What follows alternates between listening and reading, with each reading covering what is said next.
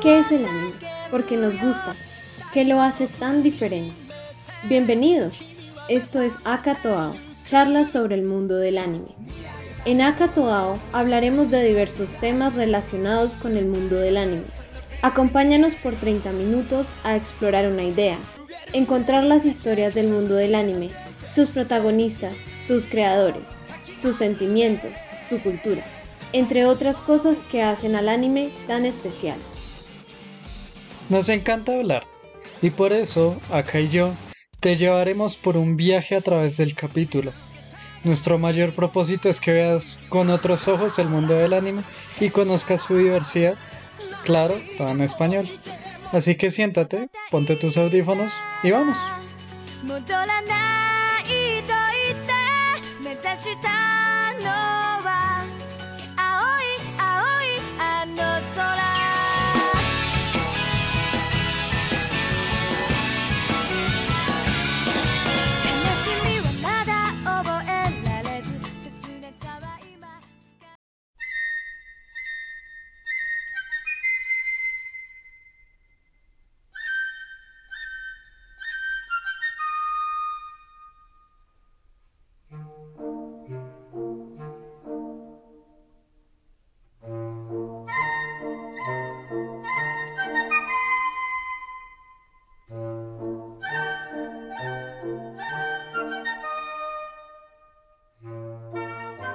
Buena tarde, ¿cómo están?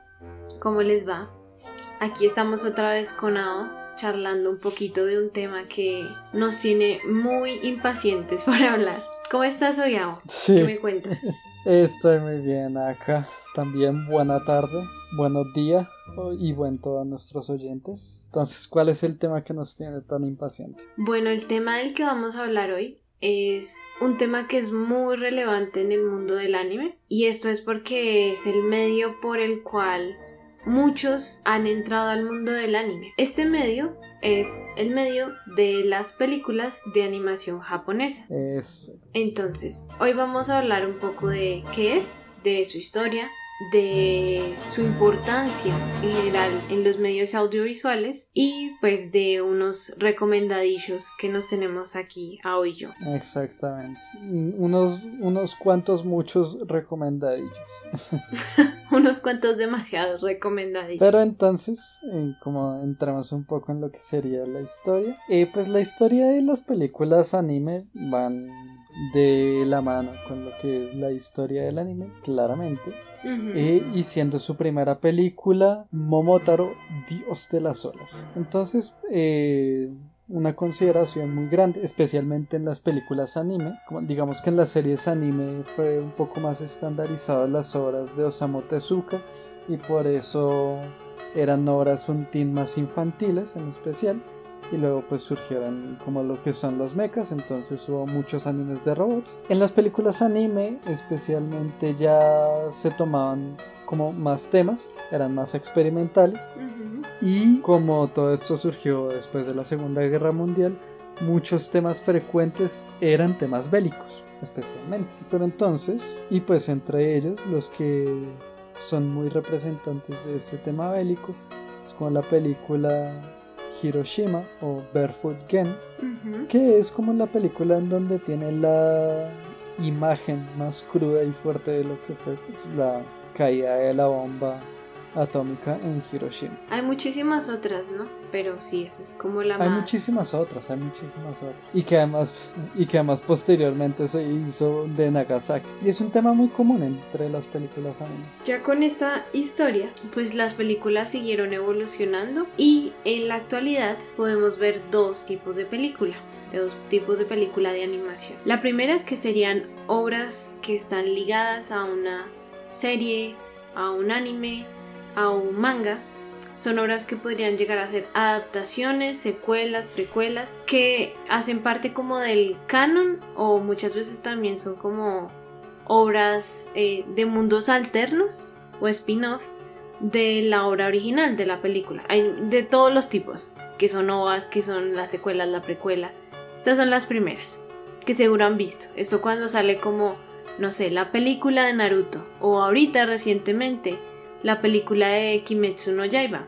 Exacto. Acá lo importante, lo importante de este tipo de películas es que requieren de el contexto de la serie para uno entenderlas bien. Entonces no, no son películas que si nosotros recomendemos de una vez, una persona que no sepa nada las puede ir a ver, no, sino que tienen que conocer ya la serie o sí, tener una vista preliminar de eso. Ese es como el primer tipo de películas que nosotros recomendamos. Exactamente. ¿Cuál es el segundo tipo? Y el segundo tipo son las opuestas, aquellas películas que no requieren un contexto preliminar. Son aquellas películas que ustedes eh, que cuentan una historia completa por sí mismos. Y estas son de las que eh, han generado la mayor carga hacia el cine de animación japonesa y son las que han generado un cambio y una importancia justamente en este, en este tipo de cine. Exacto. Las otras también son muy relevantes. Eh, claro, y especialmente actual,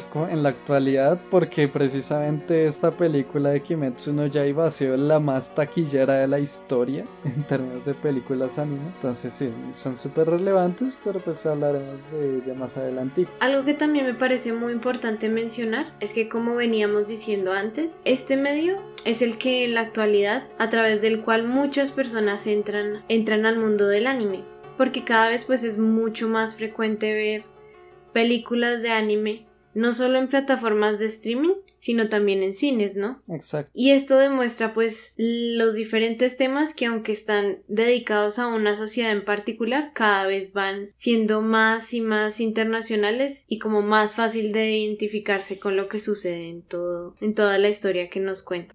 Pero bueno, esa internacionalidad, tanto de las películas como del anime en general, se puede remontar a una obra en particular que fue el corazón de lo que se denominó como la época dorada del anime, que eso es más o menos eh, la década de los 80, inicios de los 90, y en el corazón de esa época se encuentra la película de animación Akira.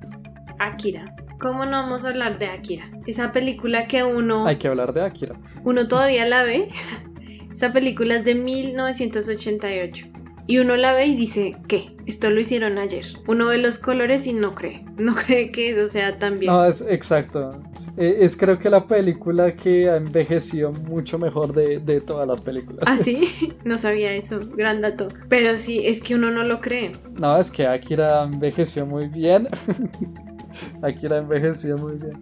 Pero es precisamente porque algo como Akira actualmente ya, ya creo que no es posible, no es sostenible para no. No, no, no. Hay que también aclarar que pues en 1980 estaba ocurriendo el boom económico en Japón. Exacto. ¿no?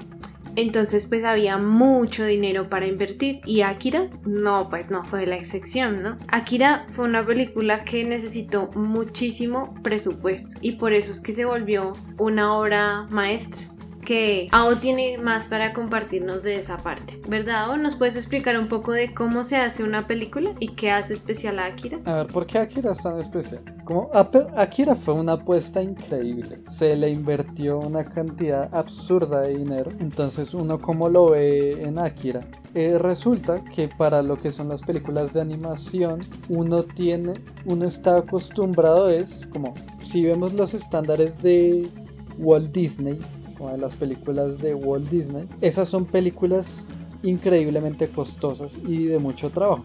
¿Por qué son increíblemente costosas y de mucho trabajo? Porque son películas hechas a mano, primero, y para uno hacer una película y que se vea fluido, tiene que hacerlo con una tasa de fotogramas.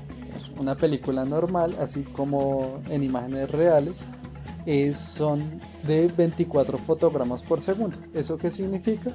Que en, un segundo hay 24 imágenes en movimiento. Eso es lo que... Y esa es como la velocidad normal, velocidad inicial. Y se ve todo fluido. En animación uno tiene que dibujar cada uno de esos fotogramas. No hay una grabación. Pero entonces como es demasiado trabajo crear 24 fotogramas dibujados, lo más común es que se hagan de a 12 fotogramas por segundo y de ahí para abajo. Lo más común para que sea una muy buena animación, para que sea super fluido, serían de 2. Y eso se llama animar en 2. Entonces significa que hay un fotograma de movimiento, otro que no, otro que sí, otro que no. Entonces en 2 y 3 es una muy buena calidad en la animación.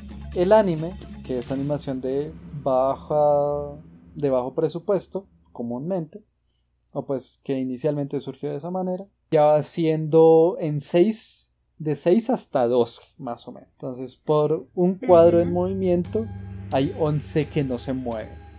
Es, así. eso es mucho. y todo eso para ahorrar dibujos, porque es que necesita ahorrar mucho dibujo. Es mucho trabajo el dibujar eso. Akira está hecho en dos. Entonces, por cada cuadro en movimiento hay uno que no se mueve. Y eso requiere una cantidad de esfuerzo impresionante. Y mucho más para una película como Akira que tiene tantos detalles. Akira es una película sorprendente en el nivel de detalles. Es que no solo, no, oigan en serio, es que no es solo la ciudad en la que viven. Es las armas que tienen, la moto del protagonista, la ropa, los personajes adicionales, que no les quiero hacer spoiler. Es impresionante, es impresionante la cantidad de detalles. Es una película que visualmente es de no creerse que exista, claramente. ¿Y qué fue lo que pasó? Pues fue un bombazo. fue una película que llegó a todo el mundo y fue el punto de entrada para mucha, para mucha gente hacia el anime, especialmente en América, en Europa.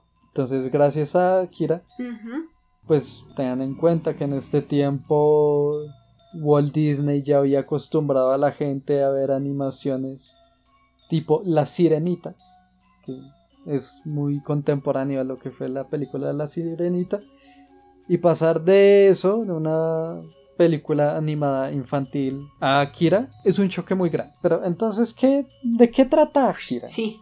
Porque también lo que es el, el tema de Akira es súper relevante. Bueno, Akira es una película de cyberpunk. Akira, ¿Akira inventó el cyberpunk? No, ¿o sí? ¿Se inventó el cyberpunk? Yo diría que es uno de los exponentes más fuertes del cyberpunk. Yo diría que el que lo inventó fue Blade Runner en el cine. Sí, sí, creo que fue Blade Runner. yo, yo, digo que fue Blade Runner. Igual, Cyberpunk es como. Cyberpunk es un subgénero en la ciencia ficción. y digamos inspirada por Blade Runner. Pero pues Fakira es un influyente muy grande. Y pues muchas de las obras, tanto de ciencia ficción como cyberpunk posteriores, tienen mucha iconografía de Akira. Bueno, Akira, Akira se trata de un joven que causa una explosión en una ciudad llamada eh, Neo Tokio y que debido a este gran cataclismo que ocurre comienza como una guerra, comienza un conflicto bélico. Tenemos de ese lado a este joven, el que ocurra esa explosión hace que toda la ciudad pues cambie y la forma como viven las personas. Entonces lo que vemos aquí es como la exploración de qué fue lo que hizo que ocurriera ese evento catastrófico y segundo, cómo nuestros personajes eh, principales se van relacionando con eh, las diferentes formas de opresión y del gobierno que ahora maneja esta ciudad donde pues es una ciudad en desarrollo, una ciudad muy porque pues este evento la dejó totalmente destruida. Como pueden ver, algo extraordinariamente similar a Disney. si estoy la sirenita, son exactamente lo mismo. no, claro. Akira, justamente como vieron, esto tiene guerra, violencia, tiene eh, opresión. Justamente el que comiencen a ver estos temas dentro de las películas de animación es lo que hace también que sean tan relevantes. Porque gracias a muchas de estas películas, Akira entre ellas incluida, vemos que el usar dibujos nos pueden ayudar para contar cosas que no son historias de niños. Pueden ayudarnos a contar historias sobre guerras, historias sobre destrucción, historias sobre la familia también, historias sobre dramas. Nos pueden ayudar a hacer una crítica al gobierno, que es justamente lo que pasa aquí con Akira, que es una crítica y una especie de metáfora hacia, la, hacia las bombas, ¿no? Claro, como si se acuerdan cuando dijimos que el cine de animación tiene mucho contenido de guerras y mucha imagen a armas de destrucción masiva, pues Akira es un ejemplo más que perfecto para retratar eso.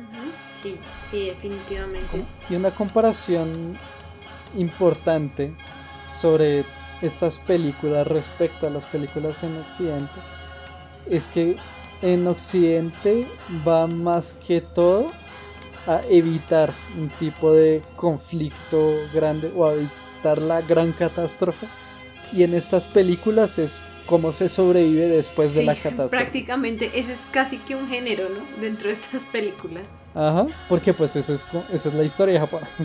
Porque eso fue lo que les tocó vivir.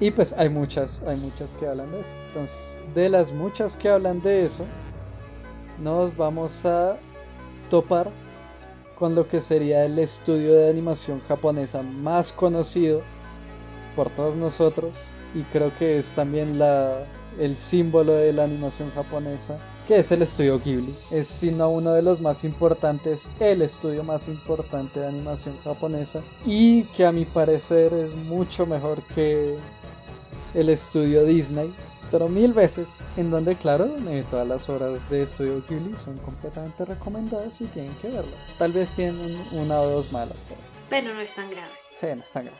Y de los autores que hablan especialmente de la guerra, pues son Isao Takahata y Hayao Miyazaki. Si el estudio Ghibli tiene estas dos cabezas, estos dos directores. Hay más directores, por cierto. Sí, pero hay somos los más influyentes. Exactamente. Yo diría que es, impresionante cómo podemos ver en las películas del estudio Ghibli temas tan relevantes como la guerra, que veníamos hablando con, con Ao, pero también podemos ver temas como incluir como personaje principal heroínas, mujeres, que no tienen ninguna limitación, si ustedes se dan cuenta. Es muy curioso porque viendo una sociedad tan machista como es la japonesa, que estén estas heroínas como el modelo de muchas chicas, porque esto es impresionante, de muchas chicas que ven estas películas y que es un estudio que tiene pues bastante poder en, en, en Japón. Es un estudio que Japón lo usa prácticamente como bandera de uno de sus productos porque está es interesante ver tenemos también temas de la naturaleza como veníamos hablando antes en, el anterior capítulo y también tenemos temas de crítica directamente de estos directores como lo es Hayao Miyazaki a ciertas cosas que pasaron en la guerra que aunque son críticas igual terminan siendo películas muy muy taquilleras en Japón y que se venden como Blu-rays y DVDs en todo el mundo y acá es cuando ya estos directores son un personaje en sí, ya estos directores han... Uno ve las películas es más por el director que por la película. Si uno ya dice como es de Hayao Miyazaki, ya, me la tengo que ver. Sí, exacto. Que por cierto hay que ver todas las películas de Hayao Miyazaki. Ahí sí digo, no, no se pierdan ninguna. Y Hayao Miyazaki me gusta mucho. Es, bueno, Hayao Miyazaki tiene mi película anime favorita, todos los tiempos que es Porco Rosso. Y pues porque me encanta Porco Rosso, porque es una manera de mostrar la guerra muy bonito. bueno, eh, voy a explicar que es bonito ahí, pero es que ahí Hayao Miyazaki quiere representarla un poco más infantil, dar a conocer que es que el juego de la guerra es un juego que parece más de niños. En, este sentido, por Corroso yo creo que es una de las películas en donde Miyazaki muestra su afiliación política más claramente y precisamente por eso era como el miedo de Miyazaki al, al hacerla y que se publicara y pues que se dio cuenta de que funcionó y salió muy bien pues, es súper chévere y pues me alegro porque es una película increíble muy sentida es divertida y que a uno le hace también pensar mucho si uno, si uno se quiere dedicar ese tiempo a eso y con una de las mejores frases que existen en el mundo del cine que es el de prefiero ser un cerdo a ser fascista, pues es que es hermoso. y creo que Miyazaki también tiene tu película anime favorita. Sí, sí, sí, sí. Y es El viaje de Chihiro. A mí esa película me parece impresionante porque, bueno, primero es la única película de animación japonesa que se ha ganado un premio Oscar, lo cual es muy triste. Exacto. Bueno, también hay que tener en cuenta que los premios Oscar son muy poco condescendientes con la animación y, lo, y demeritan mucho lo que es la animación. Pero bueno. Nada más críticas a los Oscar por ahora. Sí, y eso no es y eso no es solo los premios Oscar, también hay en general muchos premios alrededor del mundo todavía piensan que la animación no es suficiente para contar historias de relevancia. Y pues ya les hablamos de Akira, les hablamos de bombas. Ahora yo les voy a hablar aquí del viaje de Chihiro de lo que es autoconocerse. Ustedes me van a decir que no, que esto no, no es un medio lo suficientemente maduro para contar historias. No sé, señores del Oscar, creo que deberían pensarlo un poco mejor. Pero bueno, el punto es, El viaje de Chihiro es una película muy bonita, tiene personajes muy entrañables y yo particularmente la quiero mucho por la calidad de audio que tiene. Yo siento que todas sus obras son memorables y también me gusta muchísimo la historia que cuenta y los personajes que tienen. Y que nos muestra pues el viaje de una niñita que debido a malas decisiones de sus padres termina en un viaje de autoconocimiento y de madurez, de intentar cómo crecer. Es una película preciosa, verse estas o en general todas las obras de estudio Ghibli. Efectivamente. Eh, hay que verse el viaje Shihiro como casi que primordial. Es una obra que técnicamente yo creo que es lo mejor que tiene Hayao Miyazaki. Y sí, en especial este estudio ha sido muy importante, muy relevante tanto para la historia de la animación en Japón y para todo el mundo, que también la cantidad de influencias que ha generado son grandísimas. Pero no es el único estudio relevante, ¿no? No es el único estudio relevante. De animación japonesa. Es verdad. Y justamente por eso quiero mencionar uno que, realmente también fue muy importante y que permitió a, uno, a un grande de la industria de la animación japonesa volar prácticamente porque este hombre la sacó del estadio, literalmente. Exacto. Entonces, primero, primero, antes, tienen que pararse, dar una venia y saludar al señor Satoshi Kon. y ahora sí, podemos empezar a hablar de lo que es, fue este genio en la industria de la animación y del el cine a nivel mundial. Es que mereces esa manito que él siempre pone en todas sus películas, ese saludo muy japonés de guerra, si sabes de cuál hablo, que siempre lo pone. Sí, sí, sí, sí, sí. que levanta la mano muy estirada, la palma y, y el brazo. Y es que justamente él trabajó con este estudio que aún sigue produciendo muchísimas películas, que es el estudio Madhouse, que también produce muchísimos animes. Y de una calidad impresionante. Madhouse tiene una calidad impresionante. Sí, de una calidad impresionante. Entonces todas las películas de Madhouse y animes de Madhouse son una maravilla visual. Pero acá estamos hablando de la casa del maestro Satoshi Kon. Pero es muy importante resaltar a ambos porque gracias a que ambos estaban unidos fue que se permitió el crecimiento. Hablemos de Satoshi Kon. Satoshi Kon tiene bastantes obras, lamentablemente él ya, ya falleció, falleció a una edad muy joven, porque si no seguiríamos disfrutando de todas las obras que podría haber hecho.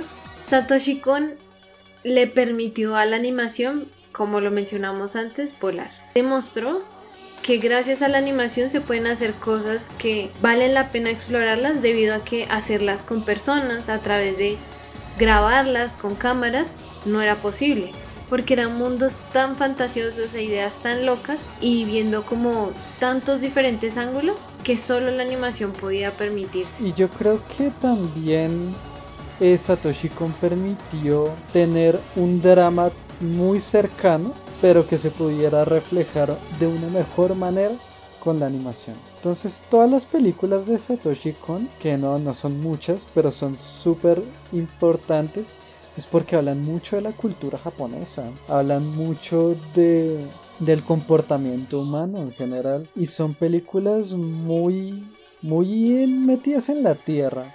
Tanto es que el, a el Satoshi Kon le preguntaban mucho como, venga, ¿y usted no quisiera hacer eh, películas así con gente de verdad? Y man como, no, no, no, no, porque Satoshi Kon es un animador. A mí, a mí me gusta es animar. Déjenme quieto, por sí, porque de nuevo la gente aún sigue creyendo que la animación es solo para mostrar cosas de niños y robots gigantes, porque para el periodo en que empezó Satoshi Kon a hacer películas, el común denominador eran los robots gigantes. Entonces de nuevo Satoshi Kon dijo y fue como no, esta vaina sirve para hacer cosas también de una relevancia impresionante y un valor artístico de elevadas proporciones. Sí, definitivamente. ¿Hay alguna obra que quieras mencionar en particular? Ah, eh, de nuevo yo diría todas. Hay que ver todas las obras de Satoshi Kon. Por suerte en este caso no se demoran mucho. Satoshi Kon murió muy joven. La que a mí más me gusta es Perfect Blue. Y fue su primera obra. Y es Qué increíble película, es verdad. Oye, también es muy importante resaltar que el escritor de Akira, él tuvo muchísima relevancia, Katsuhiro sí. Otomo, él tuvo muchísima relevancia en las obras de Satoshi Kon, porque Satoshi Kon era su... Claro, eran amigos. Ajá, y era él como una especie de subordinado en la realización de Akira. Entonces, ya ven para dónde va el agua al río más o menos. Sí, exacto. No, y Perfect Blue es una película que también rompió todos los paradigmas de cómo se concebía la animación para ese entonces.